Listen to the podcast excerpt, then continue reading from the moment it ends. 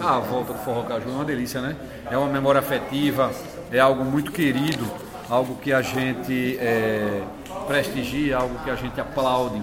Forró Caju retoma agora dia 20, dia 31 de, de maio e são seis dias de festa, 80 atrações sergipanas, é, mais 18 atrações nacionais. Nas atrações sergipanas a gente tem, tem Amoroso, a gente tem Dedé da Forró Brasil, Jeane, a gente tem Erivaldo Carira, Xote Baião, Chiquinho do Alemar, que além de cordelista, escritor, é um grande forrozeiro.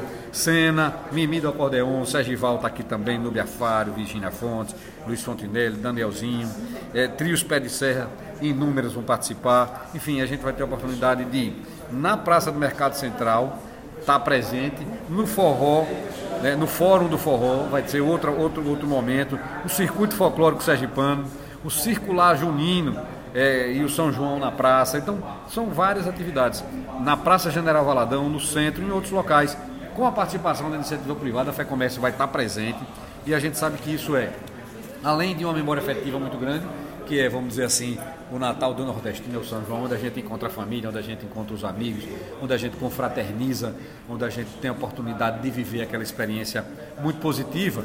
A gente tem também o incentivo ao turismo, ao comércio, aos negócios. As pessoas podem, é, a partir deste momento, é, ganhar algum dinheiro, voltar às atividades. A pandemia sacrificou muito é, o mercado de eventos, né? as empresas de eventos, os artistas de um modo geral, que foram inclusive acudidos por um, pelo programa é, C, que, que é um programa que, que atendeu aos artistas, distribuição de alimentos, etc. Mas o mais importante é retomar a atividade. É o que dá dignidade ao cidadão, é o que fortalece a economia, é o que nos engrandece como pessoas, como sergipanos, é, fortalecendo a cultura, as nossas tradições e as nossas memórias afetivas, e nos engrandece também como cidadão, tendo renda, capacidade de, de ganhar os seus recursos e poder sustentar com dignidade a sua família e investir, progredir, crescer e se desenvolver. Então, é, é um momento importante para todos nós. A questão do projeto que a, faz referência em alterar a Constituição Estadual.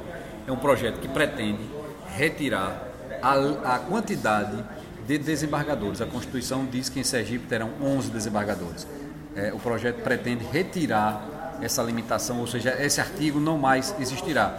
Os, a, a quantidade de desembargadores será definida por outra lei, uma lei infra é, constitucional, ou seja, abaixo da Constituição, que tem mais facilidade, mais mobilidade, mais, mais tranquilidade na sua adequação. Isso já foi feito em inúmeros estados brasileiros, inclusive há uma decisão nesse sentido de que se deva tirar essa limitação da Constituição, porque não cabe ali, em vista a evolução, as necessidades e, e a gestão da, da, da, prestação jurisdicional no Estado, que é a administração da justiça pelo próprio Tribunal de Justiça, pelo próprio, pelos seus próprios integrantes.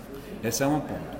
A gente hoje vai debater também alguma questão em relação ao, ao programa Alfabetizar para Valer, que é tirar da lei algumas exigências e colocá-las para decreto. A gente vai promover a, a doação de terrenos, a gente vai permitir algumas questões de financiamentos é, e contrair de, de, de para servidores. Tem, temos também leis, lei de vários deputados. Tem uma lei de nossa autoria, aquela que, que transforma né, o dia 29 de São Pedro, dia de São Pedro Pescador, passa a ser também o dia da agricultura e pesca. Enfim, são diversos projetos que hoje estão aqui em avaliação. Nós vamos agora iniciar as comissões e depois voltaremos a plenário para deliberar sobre eles.